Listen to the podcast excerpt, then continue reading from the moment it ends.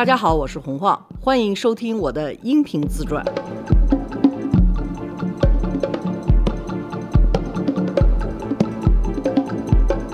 大家好，罗叔好。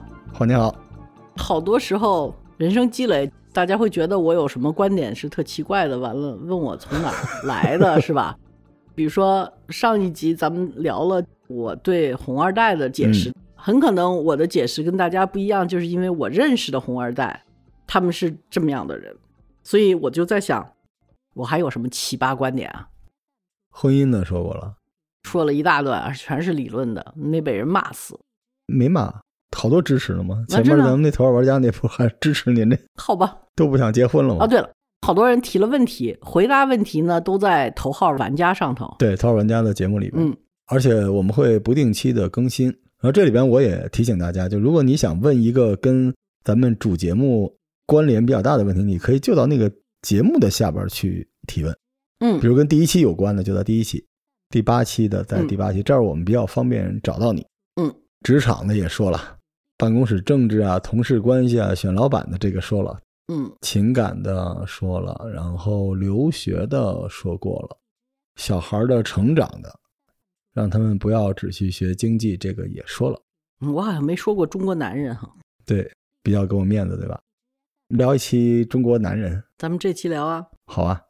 你先说说吧，你觉得你有问题吗？罗叔是一个直男大男孩儿。对，不癌直男，但没有直男癌、啊，就是没有直男癌，他是那种很尊重女性的，但是那种尊重呢，又有一点的很重情绪上头是保护你的那种概念。对对对对对，有的时候这个就会变成一种比较强势的女人，就会认为你这是有点大男子主义，嗯，就是嗯因为你不是一个平等的这么去看女性，你还是觉得女性是需要保护的。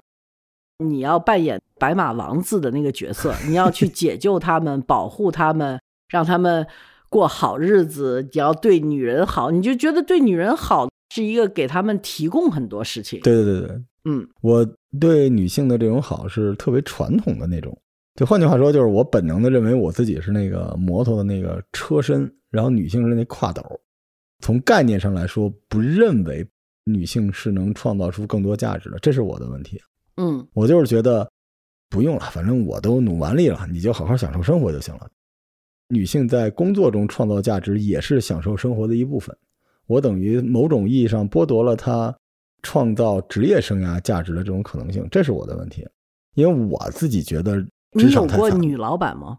有过，你跟她处的怎么样？我跟女老板处的就一般。我在我的职业生涯里边养成了一个自己就是比较前刚独断的性格，而女老板能够成为女老板，就是因为她有非常强的，甚至比甚至比男老板还要强的这种样的性格。对对这种控制欲，然后这种 tough 这种攻击性，嗯她才能够闯出这么多男的这种丛林，走到今天。我跟他之间就是会有冲突，会有 battle。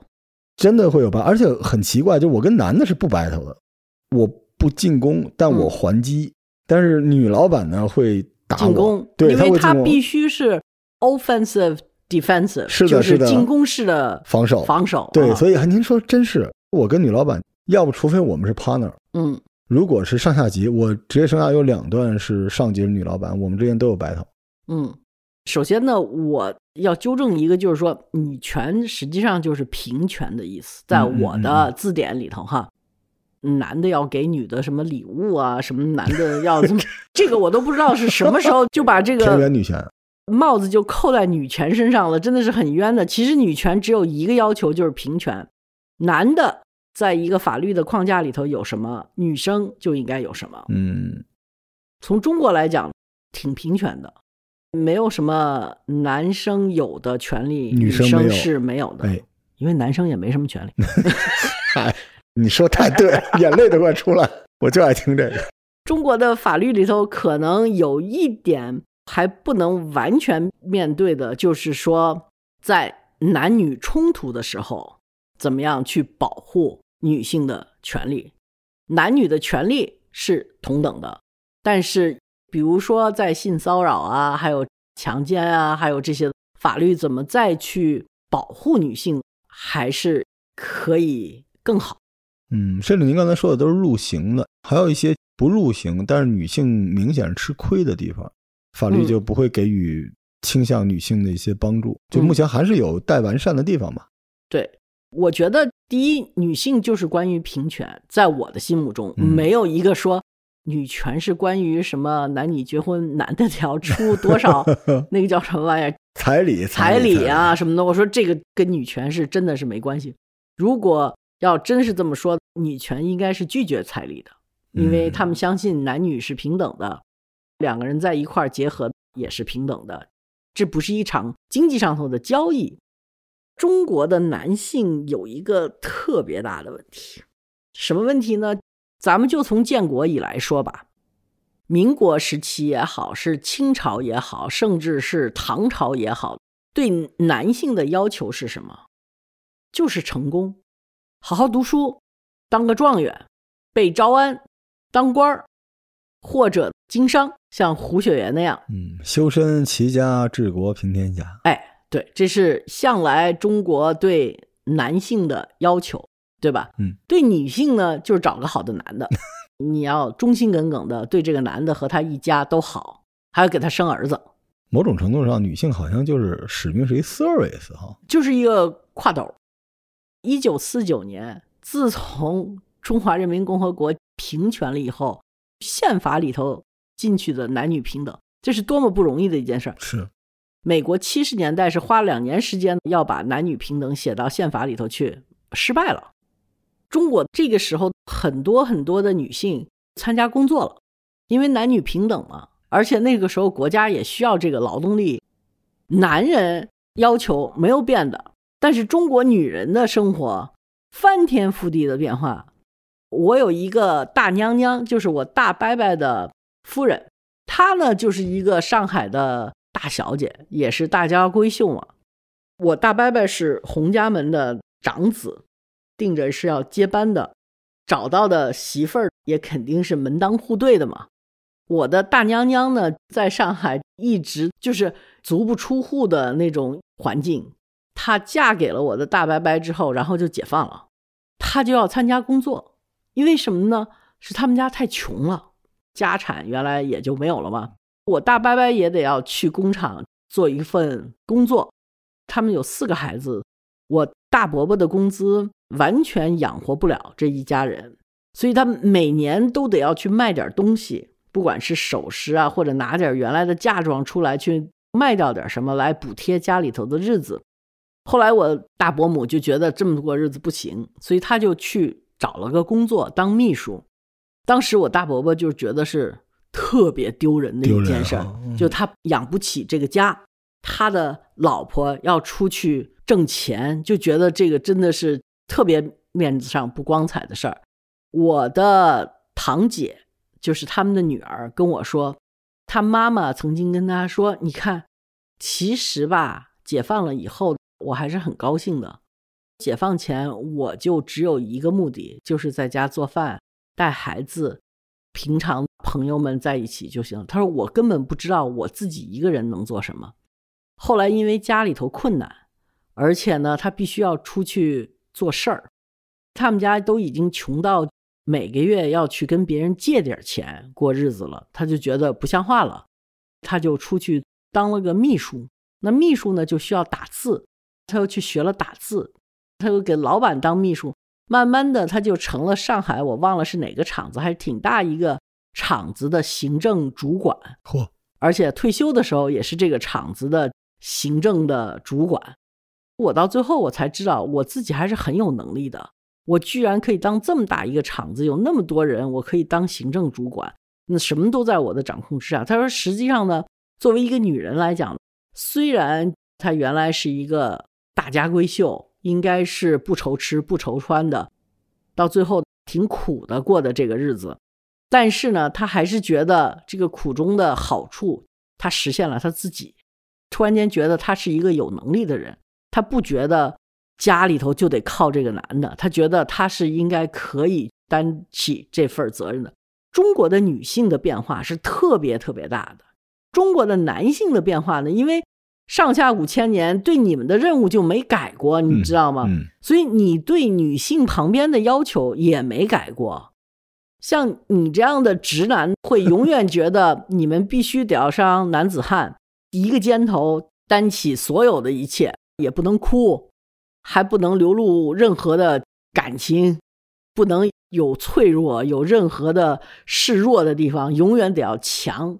然后你们也不觉得你们碰见困难的时候，你们应该跟老婆商量，你们就觉得必须跟哥们儿商量。中国的直男的心里头从来没有正面面对将近一百年来中国当代史女性在社会中作用的变化，这是最大的一个问题，也是我觉得中国直男到现在为止，为什么人家老说阴盛阳衰呢？他们从来没有意识到女性变了，是他的对手了。不可能是他的小鸟依人了。像你这样的直男，其实你们是很负责任的。从某种意义上，你们是好男人，但是你们真的是轴啊！对中国男性来讲，他们需要的就是现在正在发生的一次中国自发的女性主义思潮的洗礼，让你们意识到女性是跟你们并肩作战的。她既不是你的敌人，也不是你的挎斗，也不是你要去养的那个人，嗯他就是你的一个朋友，或者是一个跟你一起去维护一件事情的人。他跟你是平等的，是平起平坐的。这一点是中国直男把自己搞得特别累的地方。他永远不能够正面的对待一个二十世纪中叶以来中国女性的强大的发展。他不能够面对这件事儿，他从根儿上也不能觉得女人做的决定就比男人更对，他甚至觉得女人是不会做决定的。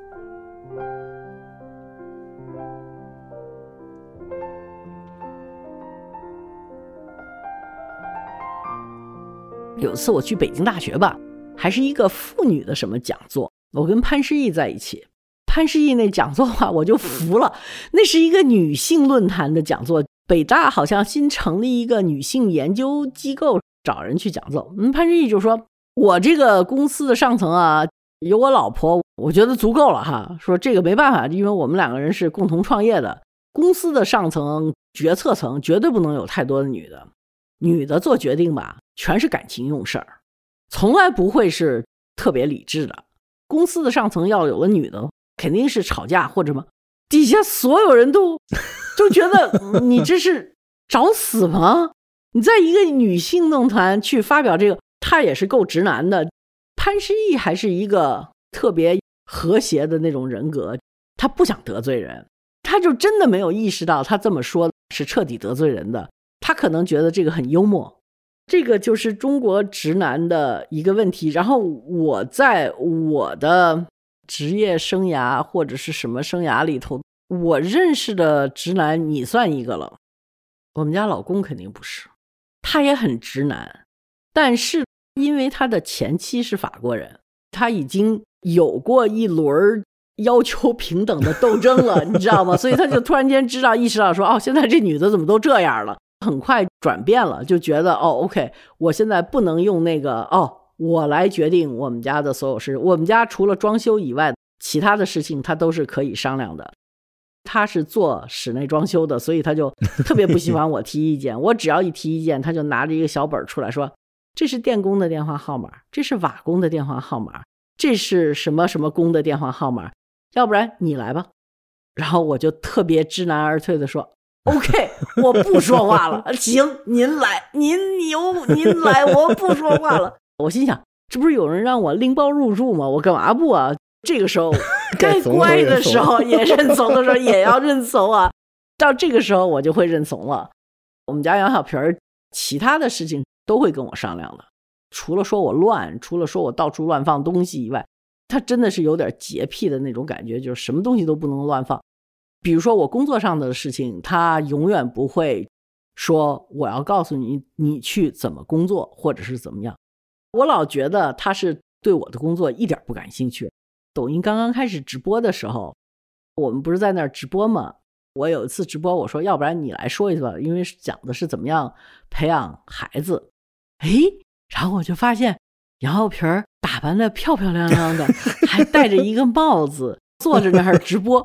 我和他儿子邵文都在那说：“我天哪，他居然是个麦霸，滔滔不绝的怎么样养孩子，怎么是对的，说的可有有系统有气？氛、有道理了。完了之后说了差不多半个多钟头吧，我就晕了，因为我们家一直能说的应该是我，他就是那个一般不说话的那个。人 居然那天直播，他居然说了那么多话，他已经知道就碰见我这样不知趣的女的，就让着我 就是了。这个可能是比他更直男的人没有学会的，就是什么时候你得让那个女的做主角，你得嗯让她在她认为是她的领域里头当她的老大，你们也就干脆躺平一次，放松一次。你不是老大吗？那你说了算，来。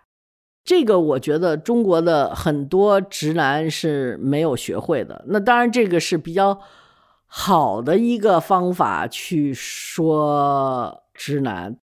真正到中国特别落后的地区，还有比较偏远的地区，这种文化上遗留下来的男女不平等还是很严重的，可以说。嗯，我在反思，我确实骨子里边就是觉得拿主意这件事情不是一个特别好的事情，很累，要承担责任，所以嗯我来就行了。我是不应该决定他要不要参与联系，我不决定就完了，大家共同来决定这个事儿吧。宁爱人他其实能，但是他会闪出足够的空间在这个位置上，我觉得那个状态是不一样的。对他就是给你留白，他走开，你当主角。等我真的要在他的空间想插足，他也会坚定的竖一道铁墙，嗯意思就是说滚。这个还真的是，因为我原来呢方式可能是有问题的，我这方式就是，哎，这几件事儿你来决定，这些我来。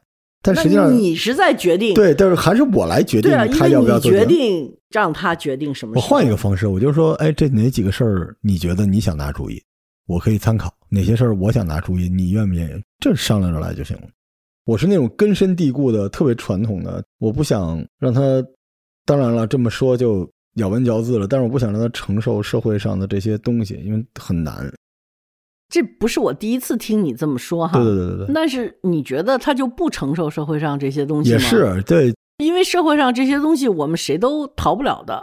只要我们在这个社会上活着，我们就必须承受社会上的这种，哪怕她就是一个非常服服帖帖、幸福的太太，她也得要受别的女人，可能是职业的，或者是指着她说：“哎，你看这人吧，其实还原来还行，但现在给人当太太养孩子去了，什么都不干了，就对专职太太。记得有人对职业太太是非常不待见的，觉得你这个就是把自己给完全做成一个附属品了。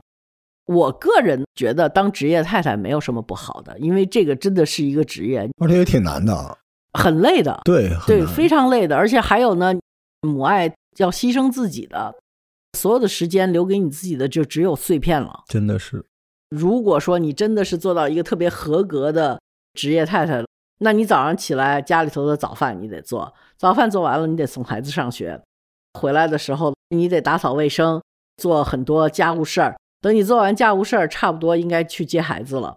去接完孩子之后，他可能又有补习课，你还得带他上补习课。他那四十五分钟是在学习，可是你那四十五分钟就是在等待。然后你要赶回家，如果家里有阿姨，你要知道阿姨把晚饭放到桌上，因为男人回来是希望有热饭热菜在等着的。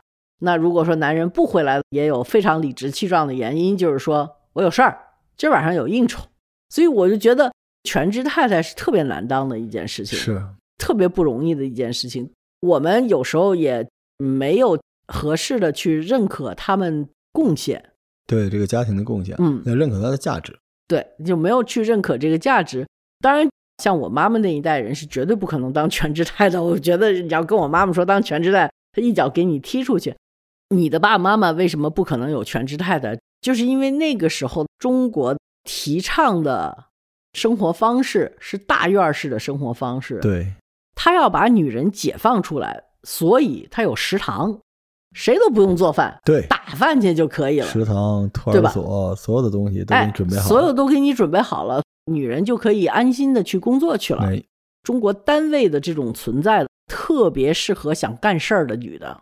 正好那个年代就需要双职工，大家都出来有产能。对，嗯所以那个时候培养了第一代中国的女性，是认为我出来工作理所当然的事情，而我不出来工作反而是一个很怪的事情。嗯，但是这个在改革开放以后是慢慢退步了的，因为有一部分人他先富起来，富起来的人里头不妨有很多直男吧。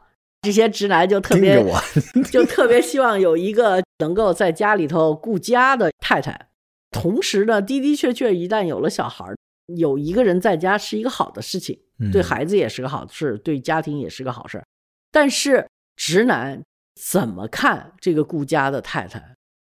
女孩子也喜欢买包，也喜欢这些，我都承认。但是问题，男的就老在那儿说女人特能花钱这事儿。哎，你们直男不是说好了吗？你去上班，你去挣钱，然后你养的那个女人就是替你花钱的呀。我特别不明白，有一个女的是这么愿意服从他去做这件事儿，那你还在乎人家买几个包吗？太小气了吧！您说这个不包括我哈，啊，这个不包括罗叔对，罗叔是宠妻鼓励他媳妇儿去买包的。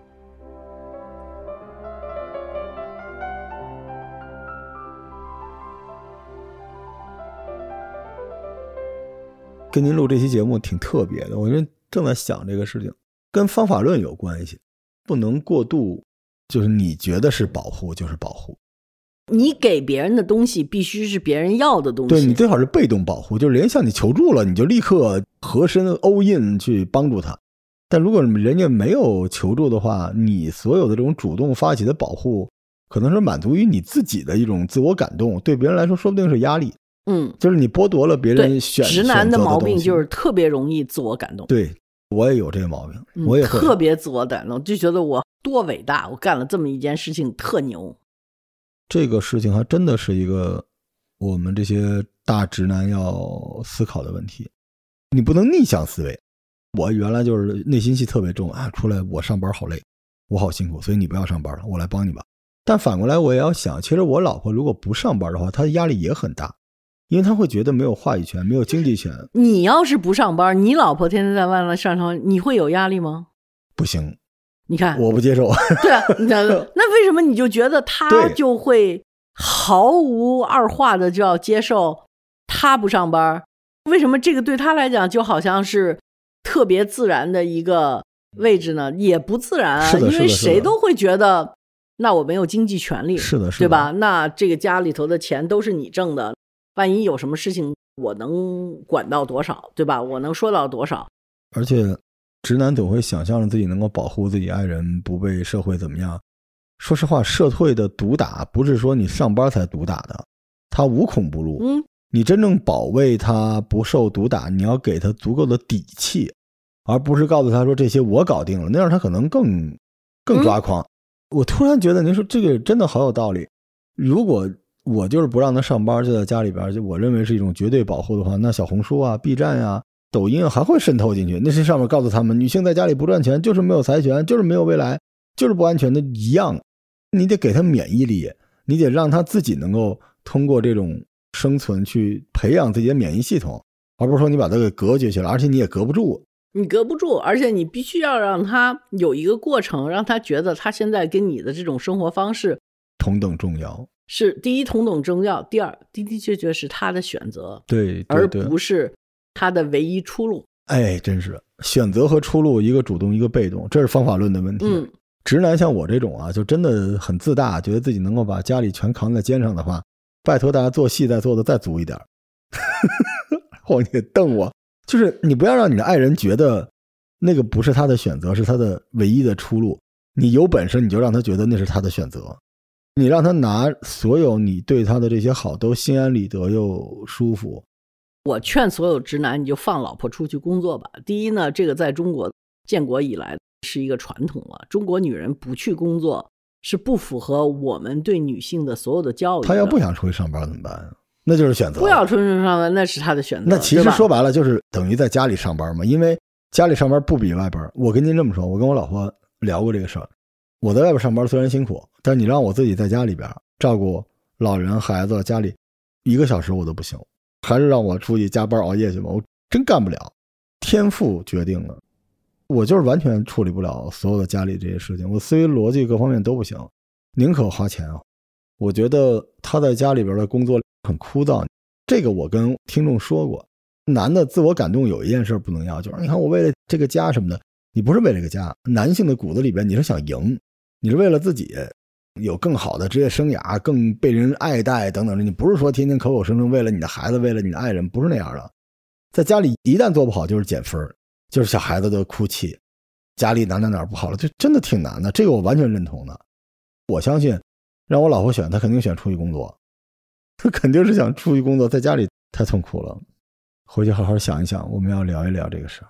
嗯，我跟杨小平儿总有一个共识，他不是一个直男式的直男，嗯他是知道怎么跟当代的女性相处的直男，他封建的意识是少了很多的。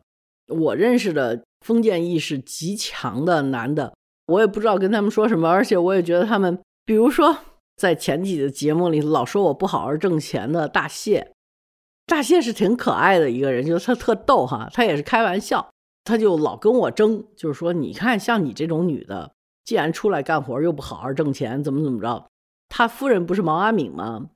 毛阿敏那个时候就要开演唱会，然后他就说：“你开什么演唱会啊？”毛阿敏有时候也是开玩笑，就逗一句话回去说：“我要挣钱啊，老公。”大谢就会说：“你挣多少钱，我给你。”这是一个特别典型的直男，特有底气的大款的反应。如果说出去挣钱，那我有的是钱。虽然这是一句玩笑的话，他也并不是真的。他就是觉得你在家好好给我养孩子，出去瞎折腾什么呀？你要想挣钱，我给你不就完了吗？你要多少你说呀。但是他完全忽略一个女人，她作为一个人，必须自己要成长的，嗯，她必须要完成她自己的。这一点是中国的直男特别糟糕的一个问题。还好我身边没有太多直男，可能这也是因为我这倒霉性格也不招 直男的疼爱，也没有人想收养我。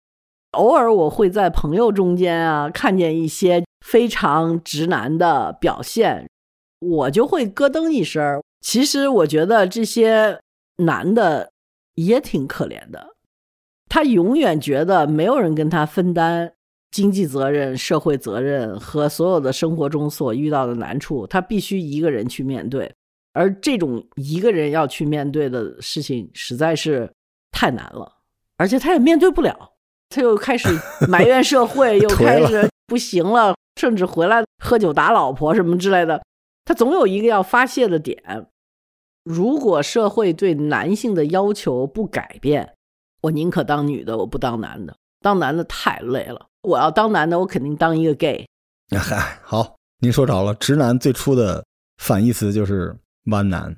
啊，对我要是再一次要是在这中国社会活一遍，而且必须是男的话，我肯定当一个 gay。好嘞，我这期节目的标题有了。洪晃想当 gay，对，据说洪晃在他的自传节目里说想当 gay。我们今天这期当 gay 的节目就到这儿。你呢？下次再来，你还是当直男还是 gay 啊？我当一个学会跟当代女性如何相处的直男吧。OK，拜拜。拜拜。